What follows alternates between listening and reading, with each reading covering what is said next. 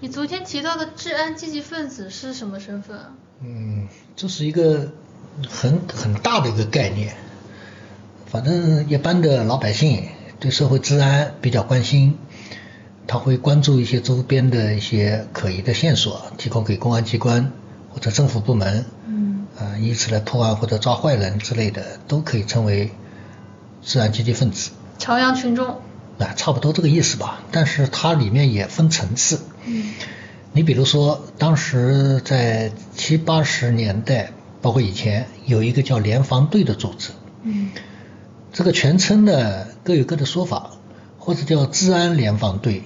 或者叫什么人民人民群众啊什么联防队之类的。它的组织形式呢都在各个单位大一点的单位比较多。你比如说这种大型的厂矿，厂矿啊，它都有联防队，而且这个联防队人很多，一个大型的厂矿联防队可能要几百个人，甚至上千个人。他在工作当中会协助公安机关来破一些案子啊，也帮公安呃机关呢做一些一些很基础的工作，因为相对来说他们在企业里面还算是比较专业的。那么各行各业都有这样的联防队，这些联防队的队员对社会治安的这个嗯呃控制啊，那起到了相当大的作用。因为你仅靠公安民警的话，你说呃要要要完成对社会面的掌控，要破案、抓坏人啊，发现犯罪这个线索，甚至还有一些其他的一些治安事件，你要完全去靠公安机关是做不到的。所以有一句话很理论，叫公安工作要与群众路线相结合。嗯这个群众路线放在实际工作当中，就是与各地的联防队，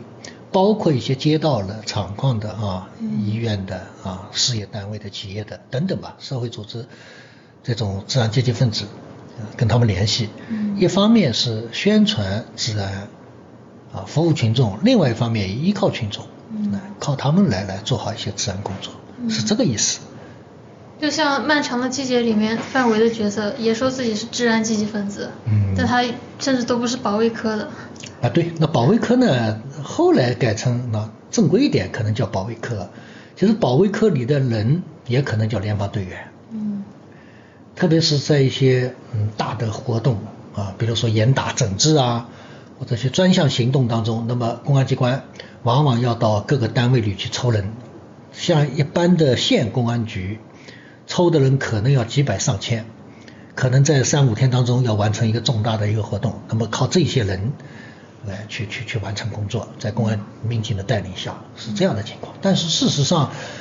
在日常工作当中也出现过很多很多这样的事情啊，现在可能都不大提了，都比较专业化啊，破案都是讲专业的。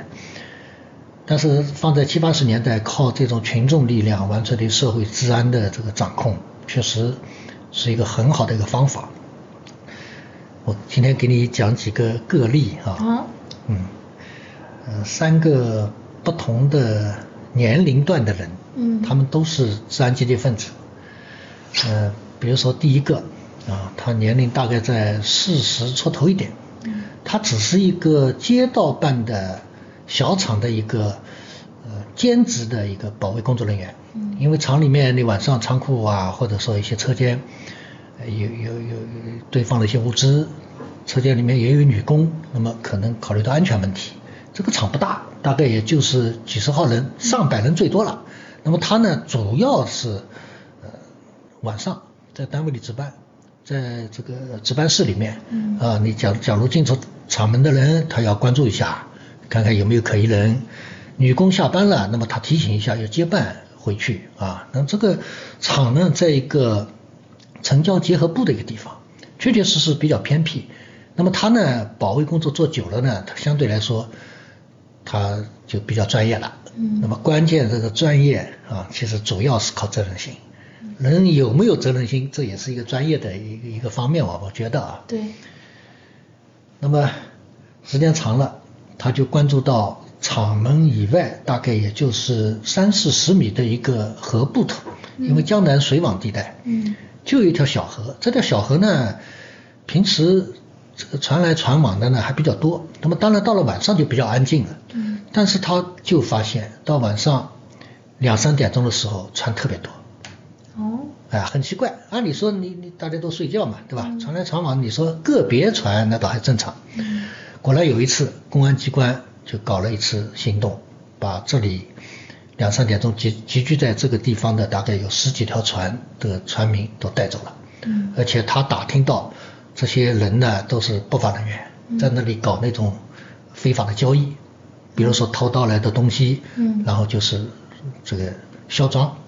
那么也有人来收啊，反正都是国家的或者集体的资产。嗯那么他就知道了这个事情以后，他就上心了。嗯好了，从此以后，几年当中，只要他值班，而且他值班天数也比较多，比如说三天轮一班，两天轮一班，有时候他还积极性来了，一连三四天都是他来值班，对吧？有些小年轻家里有事嘛，他就让他回去，他来值班，就这么一个人。嗯哎，他只要发现这里面可疑的船只出来，他马上会上前查问。啊，有时候还很机灵的，就是等这些船或者说来收赃的人到了以后，就突然出现。嗯那么他其只只是一个普通的群众了，你到时候他要报警，当时八十年代也没电话，嗯你要赶到公安机关的话，人家销赃早就销完了，那么他就承担了这个抓获这种销赃的收赃人员的责任，他自自自己承担的，也没有厂领导来关注他。那很危险啊！是很危险，但是他呢，因为四十多岁呢，体格比较强壮，嗯而且呢，联防队员呢也有一定的装备的嗯。你比如说这种棍棒啊、什么藤帽啊、什么盾牌啊这些土制的，嗯他有时候完全是靠自己的一股凛然正气吧，所谓的。嗯那么销赃收赃的人呢，总是这个这个这个心怀鬼胎的了啊，嗯心虚的了。那么被他一喝之下呢，就被他抓到的也有，收缴的赃物也有。嗯那么时间长了呢，公安机关也知道这个人了。嗯也是刻意的去指导一下啊，或者关注一下，也让厂领导表表彰一下。那这样一来嘛，他竞争都更足了。嗯有一次，这个出了事情了嗯，就是销赃的跟收赃的人呢，人比较多嗯，大概有七八个人。他上去就是孤身一人啊，完全是孤胆嗯孤胆英英雄雄，哎，这个意思。拿了这个这种家伙，家伙就就上去了以后，对方就开打了。嗯打到他被对方打倒在地，但是他就是不服输，嗯就是不断的跟对方拼命。后来时间长了，整个过程大概有半个多小时，他打的是浑身是血，嗯啊，甚至我记得好像他的左左手的这个小指还是哪个指头是骨折的，到最后，呃，身上这个皮外伤也也也非常多，但是他就是不服输，就跟你拼性命一样的，嗯最后打到对方是落荒而逃。嗯哎，这个这个事情都有过。那么，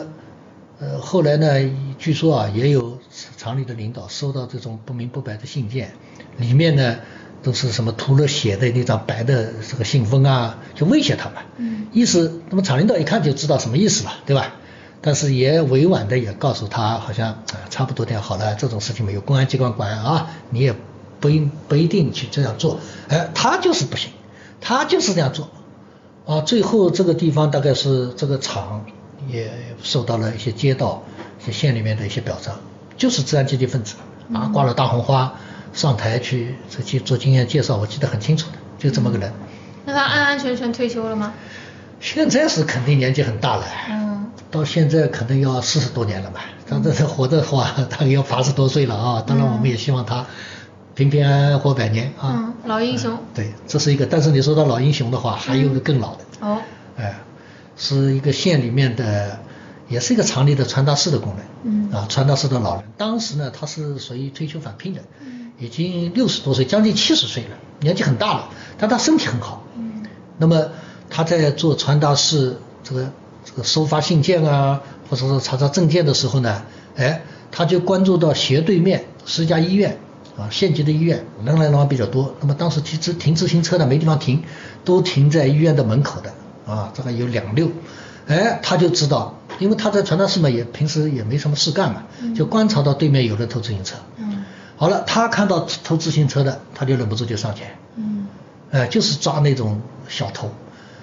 大概几年的功夫抓了大概有一百多个，嚯，啊、这人体监控。对啊，但那那当然也有被逃走的啊，嗯那么自己也受到过伤害的，因为小偷要挣脱嘛，有时候要反抗，他毕竟年纪大了，嗯对吧？但是他就是这么给你给印嫉恶上，如仇。啊，就是说这没办法，这多多少年来，后来我记得本地的大小报纸都都表彰过他。哦，那么当时记得发他的照片的时候，嗯也有人说不要发，就怕报复啊之类的。对，他说你就发，就把我照片放上去，哦我就看他们怎么来报复。我就是门神。他就是他家人，当然也也有反对的了嗯啊。他反正年纪大了，你万一出点危险的话，那得不偿失，是吧？但他就不行。嗯，这些治安阶级分子的话，在社会上多的话，我们这个社会就好办了。对啊，什么事情都事不关己高高挂起的话，那社会治安谁来管呢？嗯对吧？那那总需要这样的人的，而且这个年纪大的人，后来我我我我也认识认识他，也跟他有过交往，嗯然后问过他一些，他也没什么豪言壮语之类的啊。那报道嘛，当然都不一样一点，但是他就觉得偷自行车是不对的，那被偷的，假如是我怎么办？嗯那我一辆自行车，当时买一辆自行车一百多块钱的话也不容易啊。嗯那你被偷了以后怎么办？而且有一段时间，我记得大概九十年代中期左右，偷自行车、电瓶车的特别多。嗯那这个到了一个城市，几乎没有人没被偷过这种程度啊。那这个社会治安，尽管自行车小事啊，但是多了的话呢，谁也受不了。这是涉及到一个社会治安的大事，所以社会需要这样的治安阶级分子。嗯，我觉得像是平民中的侠客。有这种人还真有、嗯啊，看起来很普通的一个一个老头，但是他做的事情，我觉得是可圈可点的。对啊，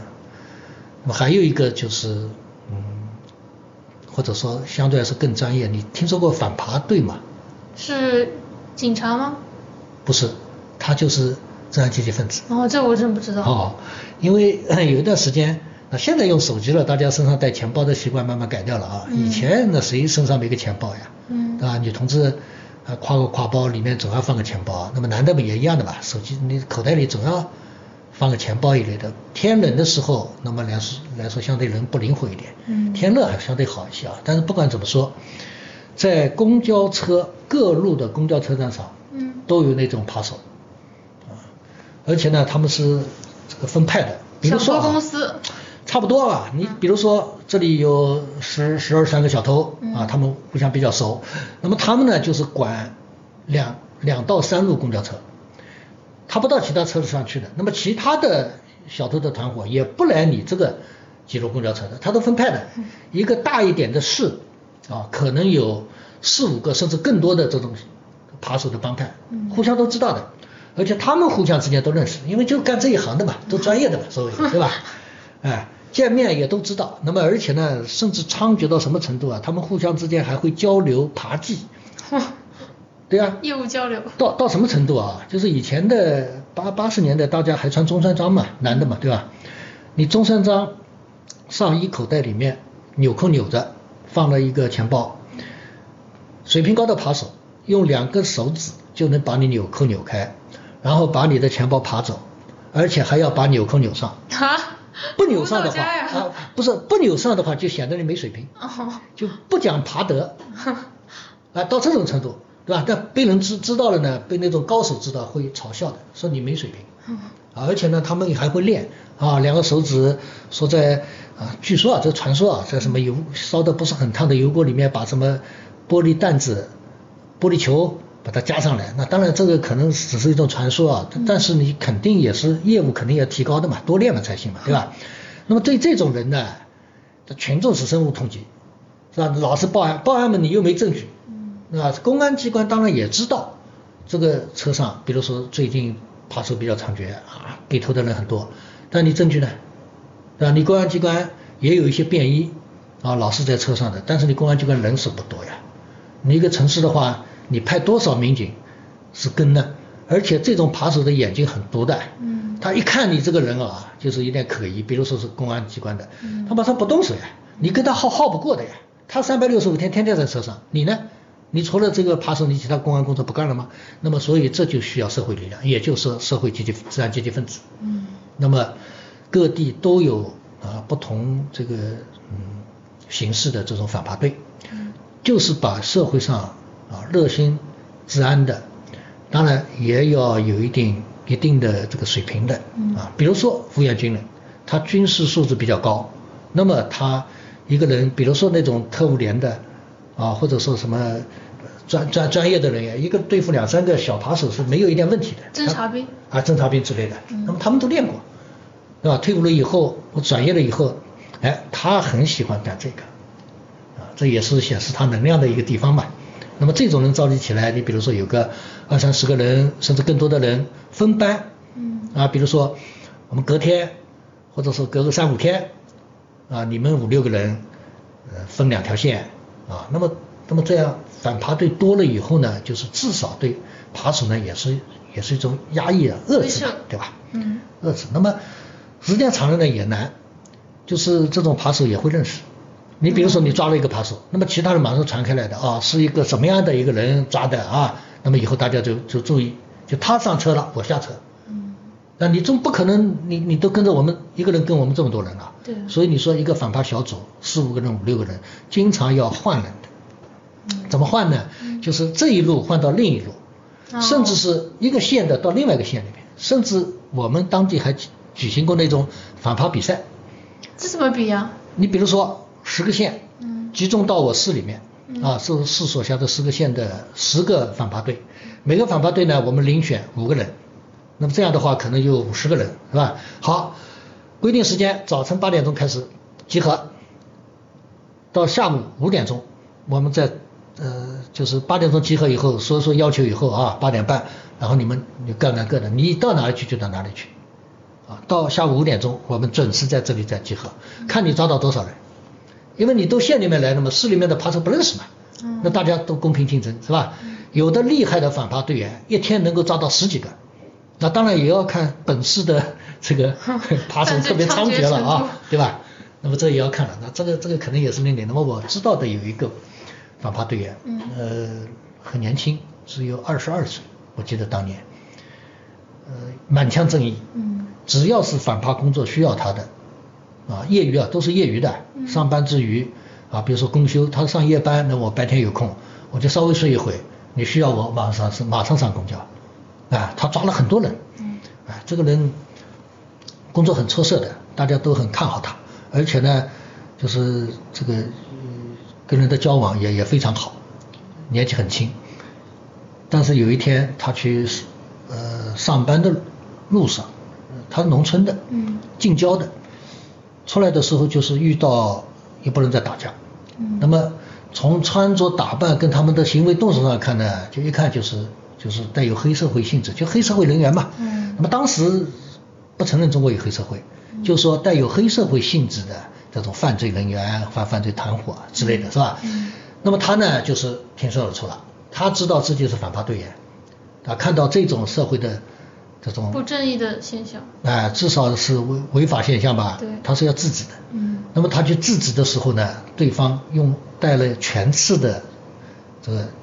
拳拳头，知道吗？哦，手指头上戴了金属的。哎，对，金属的，它有比如说三个环嗯套在手、手指头上，那么朝捏握成拳头的时候呢，朝外它有不长的，大概只有一厘米或者说一点五厘米长的那种刺，嗯它打人呢很厉害嗯，这种拳头打在对方身上呢，这个皮开肉绽是肯定的，流血肯定的，但这一拳呢非常不巧，打在他的胸口，而且这个拳刺呢已经刺破了他的这个胸口的肌肉，打到了心脏，嗯所以他一下子就被人一拳就打懵了，嗯啊，就是坚持了不一会呢，整个人就就倒地了。嗯后来送到医院里去的时候，医院呃抢救了，一检查的话，发现他的心包被刺破了。呀那心包被刺破呢，这很危险的。嗯那么马上进行抢救，但是医生说这个可能性不大，就这么一拳。嗯出血呢，呃尽管有一点吧，嗯但是这个外伤你看不出来，比那种大砍刀砍人啊都嗯是外伤，对吧？所以我们公安都知道的，你那种宽的啊，就是那个刀比较宽的那种，比较长的那种，这种反反而倒不可怕，砍在身上呢，无非也就是点皮外伤。嗯但最可怕的是那种尖刀，嗯甚至是剪刀，头比较尖的、比较短的，大概也就是五六公分长的那种。这种刺跟砍呐、刺是致命的，嗯它很可能假如刺破了人的动脉的话，那可能放血就放完啊。嗯但是刀砍的话，你看这么宽的刀，这么长的刀，砍下去用再大的力好了，砍不深的。嗯那也就是呃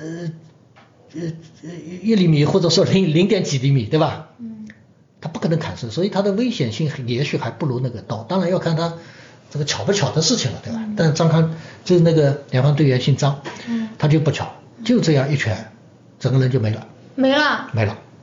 那么当时公安机关呢就得到这个信息了，他很快因为他是联防队员嘛，呃就是那个反扒队员嘛，嗯知道这个消息以后就赶到医院去看。那么公安机关的领导呢也希望医院就是能够全力抢救，嗯而且希望保密，因为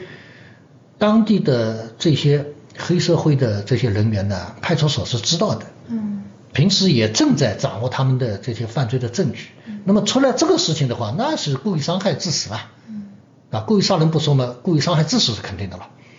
所以呢，就准备把他们一个团伙全部抓起来。那么这个新闻单位呢，知道这个消息呢，他马上在晚报上就要发文章。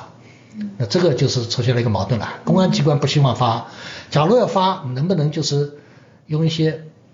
呃讲一些技巧啊？比如说这个人已经抢救过来了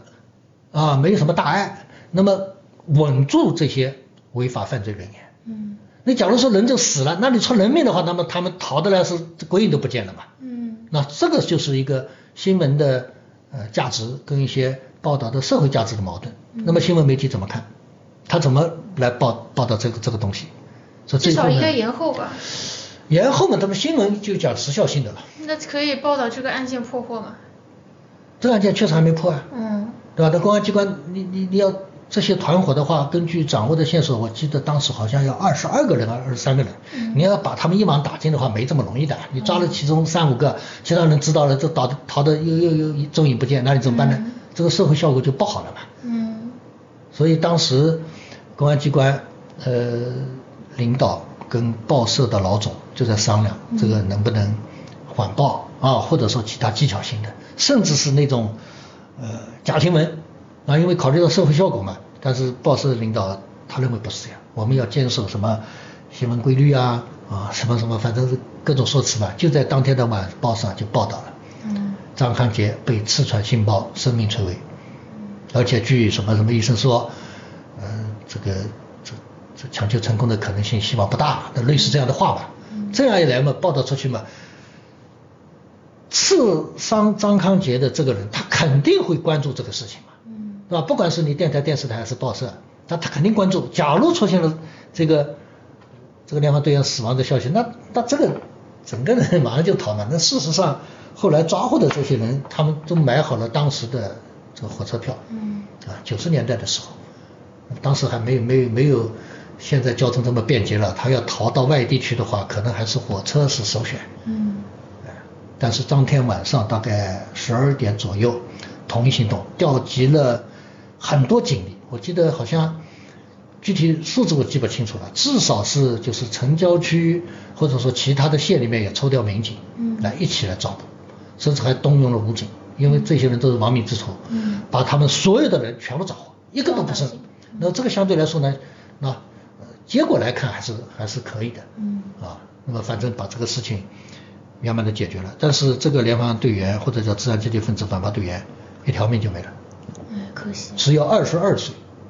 哎，后来我当时我还记得我还去他那去他们家，嗯他父母都是老农民，嗯老实巴交的，嗯他有一个女朋友，是四川还是贵州的，没结婚。那么你遇到这个事情怎么办？那么他父母呢，想把这个儿子的女朋友呢，就是收收收收为为女女儿、嗯啊。你假如要，你肯定要结婚再嫁了，是不啦？那么你到时候嘛，就像嫁女儿一样把你嫁出去，就是你呢，就是在在我们这儿，我们以后呢就是靠你养老，农村的观念嘛，是吧？后来一开始大概还是答应的，但是后来过了几年以后，好像就离开了。那么政府呢，把这个呃反扒队员呢就列为烈士，就上报烈士，而且批下来了。那么这个呃陵墓，他的他的骨灰是葬在本地的烈士陵园的。嗯但这种嘛，所谓的哀荣嘛，其实也没什么意思，对吧？农村他的父母怎么养老？那么市里面根据烈士的这些条例，也对他进行一些呃安抚啊或者补助。那么前两年一开始两年嘛，还经常过年过节去看看，时间长了嘛，说实话嘛，也就这样了吧。嗯啊，那可这惜。三个故事的话，我想全国各地啊，类似这样的事情，那是不知道有多少了。嗯啊真正的，假如拍成电影或者写成书的话，我相信素材是非常多非常多的。